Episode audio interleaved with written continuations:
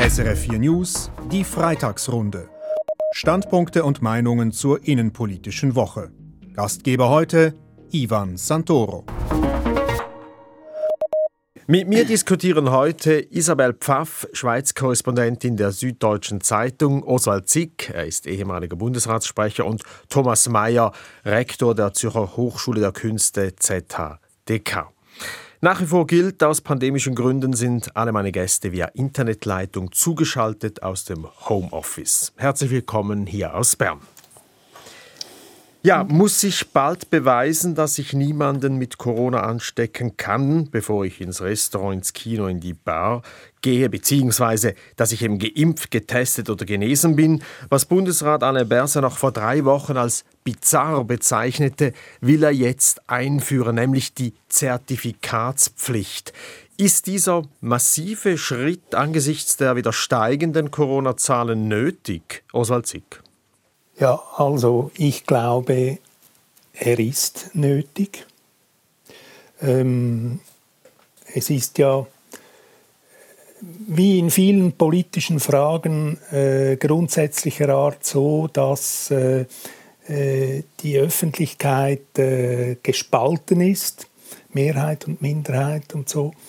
Äh, oft sind es zwei Hälften, aber die Bekämpfung einer Epidemie oder Pandemie, das ist nicht Politik, das ist letztlich kein politisches Projekt, sondern angesichts von Kranken und Toten geht es um die Bekämpfung einer übertragbaren Krankheit.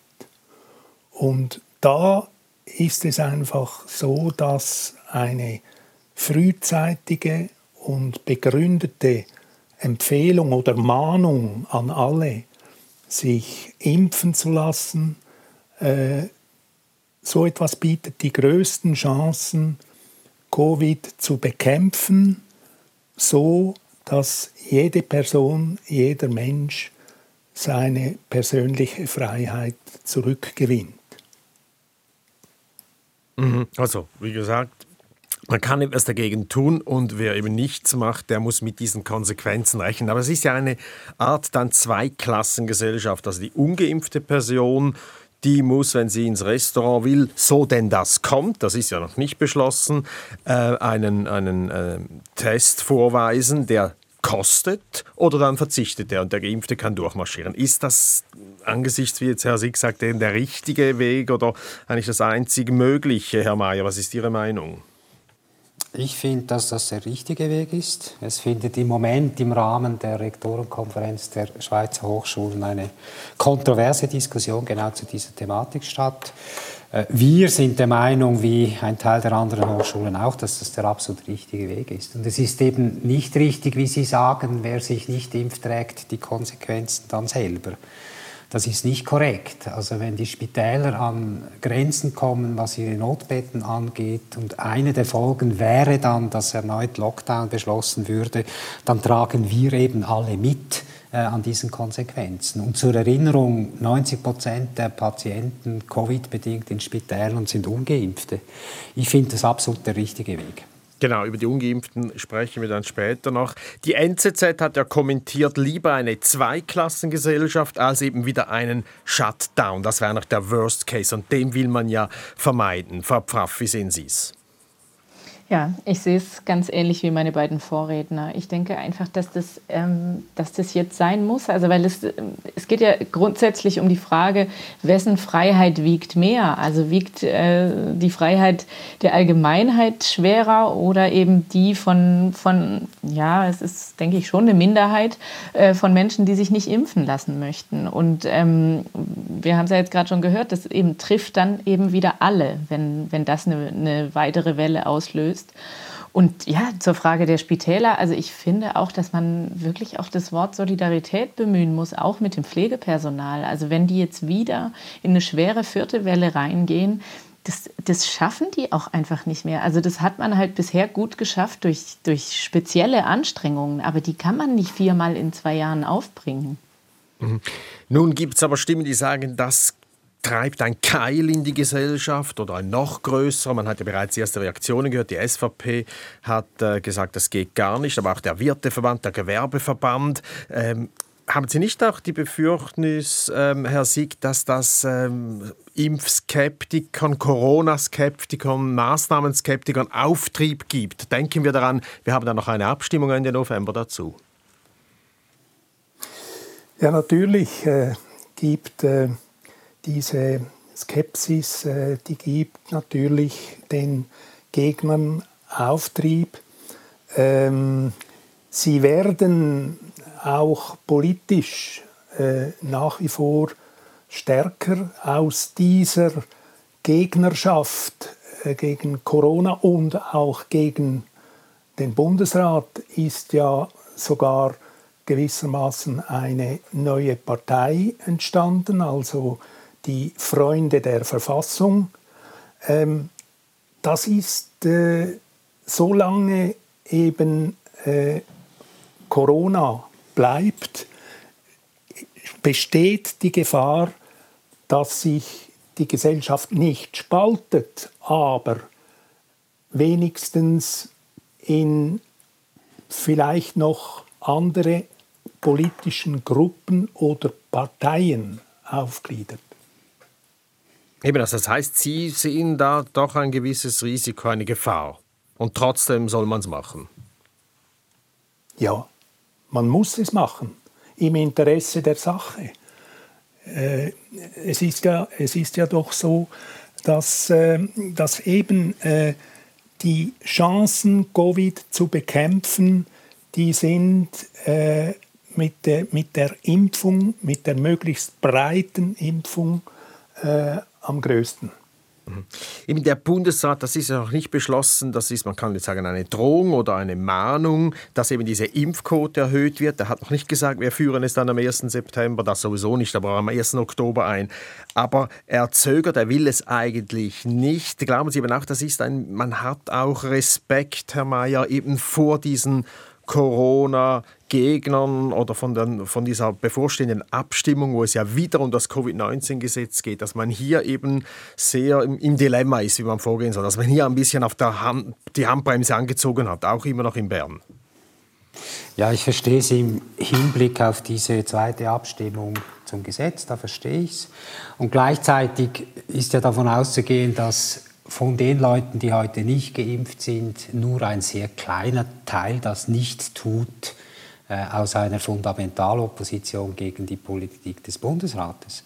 Es gibt viele Junge, die gehen nicht. Wir hören das von unseren Studierenden, weil sie denken, ja, die Symptome, die ich dann hätte, die sind klein, also gehe ich nicht. Sie verlangen nach mehr Aufklärungen. Es gibt sozioökonomische Faktoren. Es gibt äh, Menschen mit Migrationshintergrund, die skeptisch sind dieser Frage gegenüber. Es gibt Menschen, die gehen würden, wenn sie das auf Arbeitszeit tun könnten. Ich denke nicht, dass diese laute Opposition, die sich grundsätzlich äußert, die Mehrheit der Menschen bildet, die heute nicht geimpft sind. Und man muss es tun und man muss es politisch bewältigen, aber man muss es tun.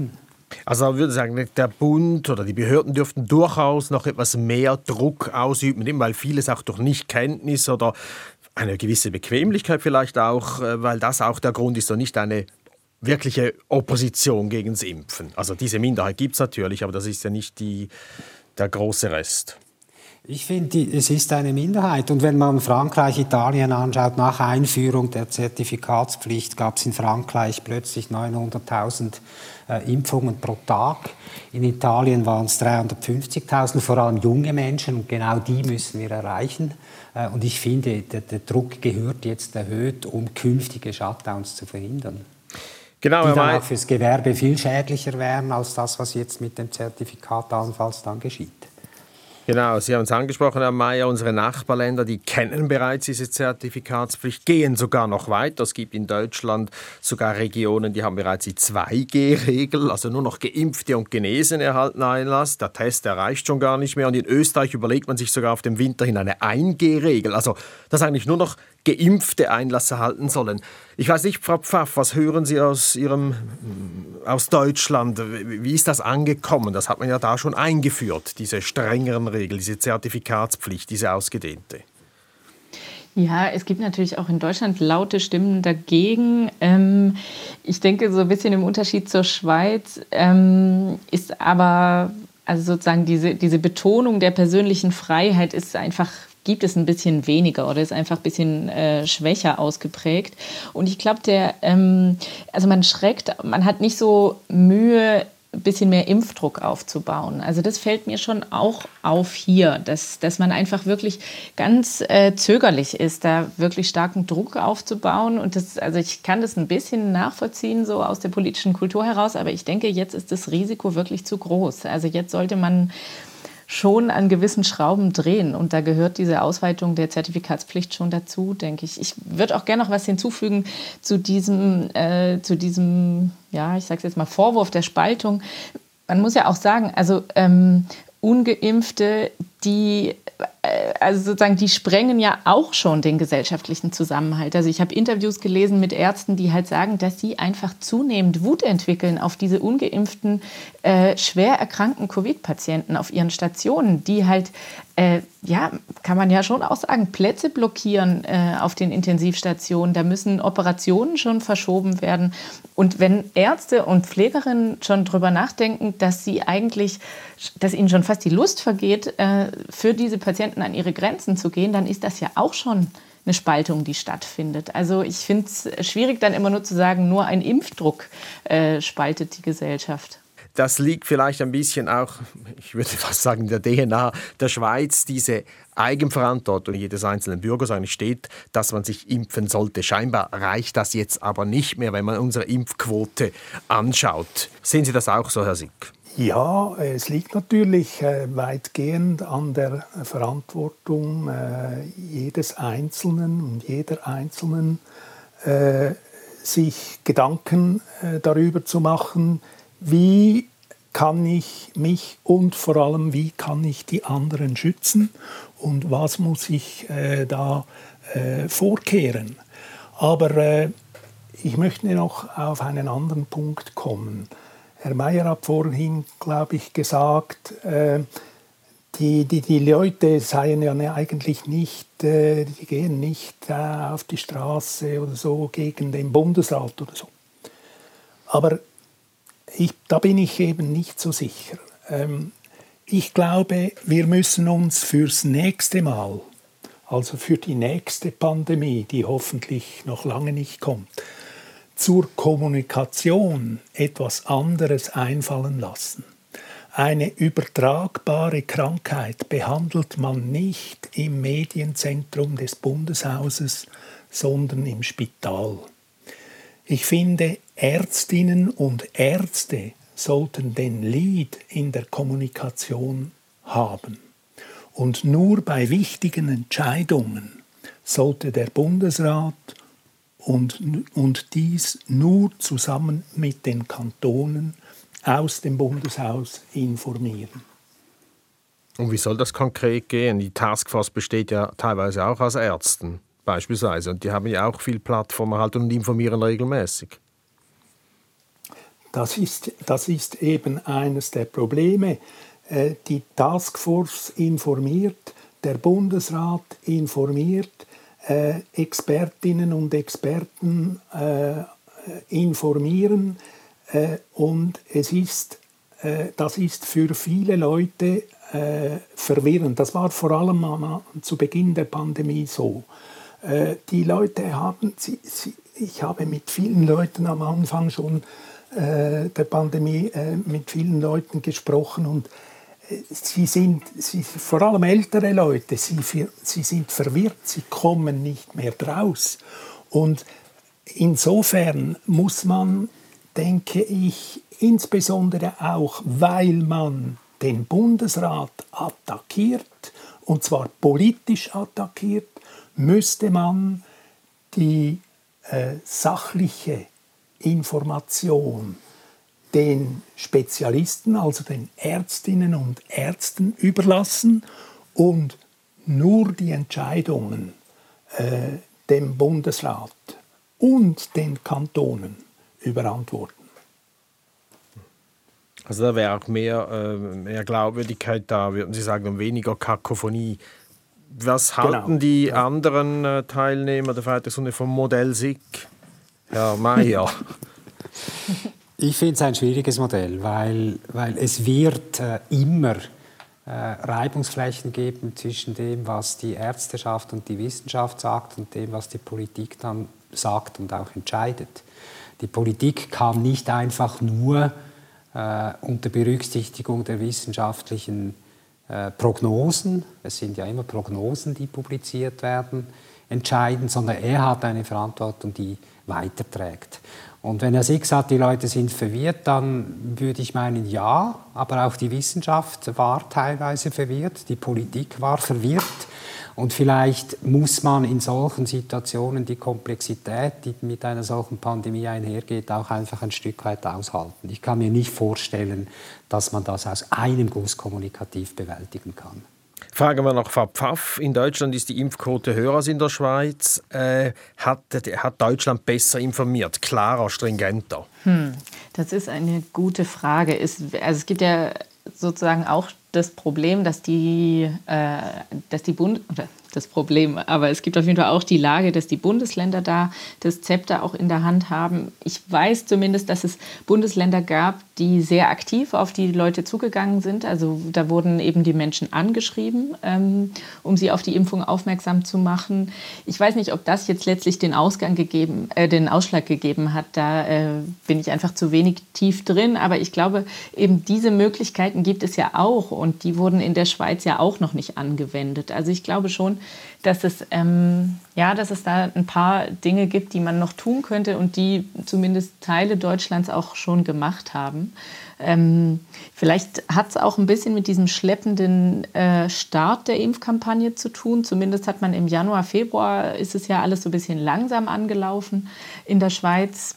Ja, vielleicht liegt es auch daran, aber ja, ich glaube, jetzt könnte das schon noch mal ein bisschen Fahrt aufnehmen. Genau, wobei man muss ja sagen, noch im Juni war die Schweiz bei der, bei, im, im, im, im, internationalen Vergleich, also von den Nachbarländern, war sie führend bei der Impfquote. Und dann fiel es irgendwie in sich zusammen. Also dann gab es keine Steigerung mehr. Also am Anfang nahm es Fahrt auf und dann kam die äh, quasi die Pause.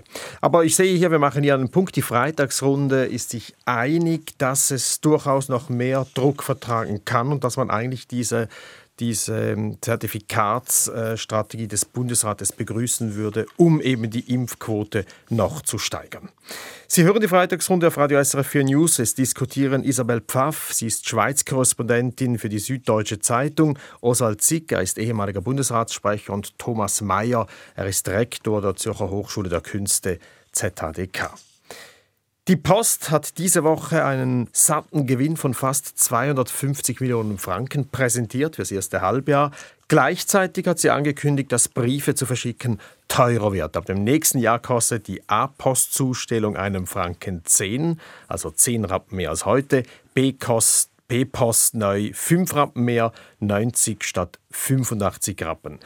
Die Post hat gesagt, es gibt dafür verschiedene Gründe. Lange keine Preiserhöhung mehr, immer weniger Briefe, die Zustellung wird im Verhältnis immer teurer. Was ist Ihre Meinung? Ist das legitim? Service Public, die Post, macht satte Gewinne und erhöht gleichzeitig die Preise. Oswald Zick. Ja, also ich finde, dass, äh, das ist nicht legitim, äh, sondern äh, dumm. Die Post schafft sich so selbst ab. Sie starrt, das sieht man einfach äh, fast jeden Tag, sie starrt wie gebannt auf die Digitalisierung, aber diese bringt ihr wenigstens mehr Paketverkehr, aber äh, sie, sie spricht nur einfach immer wieder von Poststellenschließung und äh, ich finde das einfach äh, gar keine gute Strategie. Also keine gute Strategie, die Briefpost zu erhöhen. Die Post sagt aber, man braucht diese Gewinne, diese Einkünfte zum eben diese Grundversorgung, diese Poststellen, die werden ja, die müssen ja subventioniert werden, also intern von der Post, zum diese weiter betreiben können. Herr Mayer, wie sehen Sie es? Ja, die Post kann es ja letztlich niemandem recht machen. Und es gibt immer diesen Aufruhr, wenn Post oder SBB etwas ändern. Ich kann die betriebswirtschaftliche Begründung nachvollziehen. Ich meine, seit 2004 gab es keine Erhöhungen mehr. Die Erhöhung, die jetzt kommuniziert wurde, halte ich für moderat. Eingedenk dessen, dass die Teuerung in all den Jahren etwa bei 17 Prozent ist. Äh, wir möchten alle nicht, dass äh, die Grundversorgung subventioniert werden muss. Die POPS sagt, dass sie diese Erhöhung braucht, um die Grundversorgung weiterhin ohne Subventionen äh, sicherstellen zu können. Die Koinzidenz mit dem hohen Gewinn ist kommunikativ blöd, gelinde gesagt. Da kann ich auch Herrn Sick nachvollziehen. Das liest sich einfach saudoof, äh, wenn man diese Gewinnsteigerung fast ums Zehnfache liest und gleichzeitig die Erhöhung. Aber ich denke, man muss das mittel- bis längerfristig anschauen. Dass die Post die Grundversorgung ohne Subvention erbringen will und das eigentlich auch muss, äh, dagegen ist nichts einzuwenden, das wollen wir alle. Wenn das bedeutet, mittel- bis längerfristig äh, eine moderate Erhöhung bei der Briefpost, kann ich das ebenfalls nachvollziehen, aber kommunikativ ist schwierig. Herr Sieg hat es gesagt, auch der Konsumentenschutz sagt, das gehe gar nicht. Die Leistung sei nämlich immer schlechter geworden, weniger Briefkästen, weniger Leerungen und so.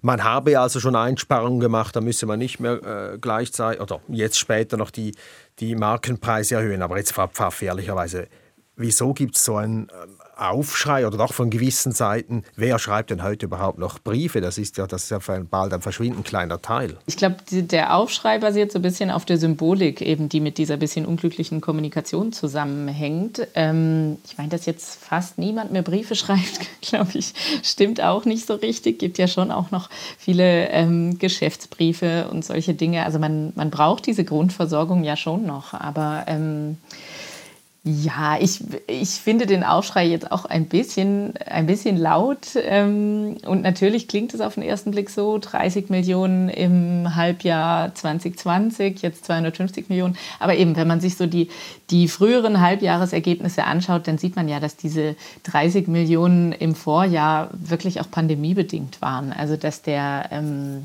dieser Zuwachs jetzt, den muss man schon ein bisschen im Kontext sehen. Ähm, ja, und grundsätzlich habe ich schon das Gefühl, ist die Post, die, die ist ja wirklich auch unter Druck. Also eben dieser Strukturwandel mit den Briefen, dann aber auch das, äh, das Niedrigzinsumfeld für die Postfinance, die aber keine Kredite vergeben darf. Also es ist schon auch nicht so einfach, finde ich, für dieses Service-Public-Unternehmen. Und ich glaube, man muss, äh, man kann sich jetzt aufregen über diese Parappen, aber ich glaube, man muss schon grundsätzlich überlegen, wie man einfach dieses Angebot langfristig finanzieren kann. Also da, ja, passiert ja auch, also dass man sich überlegt, wie, wie künftig die Finanzierung der Post laufen soll. Genau, und was Herr äh, Cirillo, das ist der Postchef, mehrfach betont hat äh, diese Woche und jetzt auch Herr Mayer gesagt hat, ist, was vielleicht immer wieder ein bisschen vergessen geht, die Post finanziert sich immer noch selber. Wir sprechen nicht vom Postauto, das ist eine Tochtergesellschaft, aber die Post, die finanziert sich selber. Da gibt es keine Steuergelder dazu. Aber wie gesagt, sie ist unter Druck. Postfinance wirft weniger Gewinn ab, Briefpost wirft weniger Gewinn ab, Paketpost, starke Konkurrenz. Herr Sieg, Post ist Service Public wie die SBB. Muss man vielleicht künftig dann halt Steuergelder aufwerfen dafür, wenn man diese Grundversorgung mit diesem Poststellennetz weiter will? Oder Nein, ist das Tabu? Ich würde etwas. Ich, äh, Steuergelder für die, für die Poststellen oder was? Ja, für die Post allgemein, wenn es halt ja nicht mehr reicht. Ja. Nein, ich, ich glaube, die Post müsste etwas für den physischen Briefverkehr tun. Sie müsste ihn unterstützen, animieren, propagieren. Sie müsste sagen, Liebesbriefe, Kündigungen, Verträge, Ehrungen und Auszeichnungen, Lob und Tadel, kurz alles, was wichtig ist, sagt man in einem frankierten und verschlossenen Brief. Alles andere ist stillos oder sogar ungültig. Und die digitale Kommunikation ist zu gefährlich. Und ich würde auch statt mit den Poststellenschließungen einfach weiterzufahren, gewisse bestehende Poststellen im Angebot ausbauen. Meine Großkinder kommen gerne mit auf die Mathepost. Warum? Dort kann man Globibüchli, Farbstifte und Papier zum Zeichnen kaufen. Die Post könnte in alten, größeren Lokalen auch einen Kinderhütedienst einrichten, aber die Post fährt leider mit den Schließungen weiter. Bei uns in der Mathe spricht man seit Jahren davon, weder das Personal noch die Postkundinnen und Kunden sind richtig informiert. Es gibt also da schon noch vieles zu tun für den immer noch neuen Postdirektor. Also neue Geschäftsfelder, also wir schließen Tipps von Oswald Zick. Das wäre dann aber wieder eher die Rückkehr zum Gemischtwarenladen. Aber vielleicht ist es eine Möglichkeit. Wir machen hier einen Punkt. Das war sie schon wieder die Freitagsrunde mit, soeben gehört Oswald Zick, ehemaliger Bundesratssprecher, Isabel Pfaff, Schweiz-Korrespondentin der Süddeutschen Zeitung und Thomas Mayer, er ist Rektor der Zürcher Hochschule der Künste ZHDK. Mein Name ist Ivan Santoro.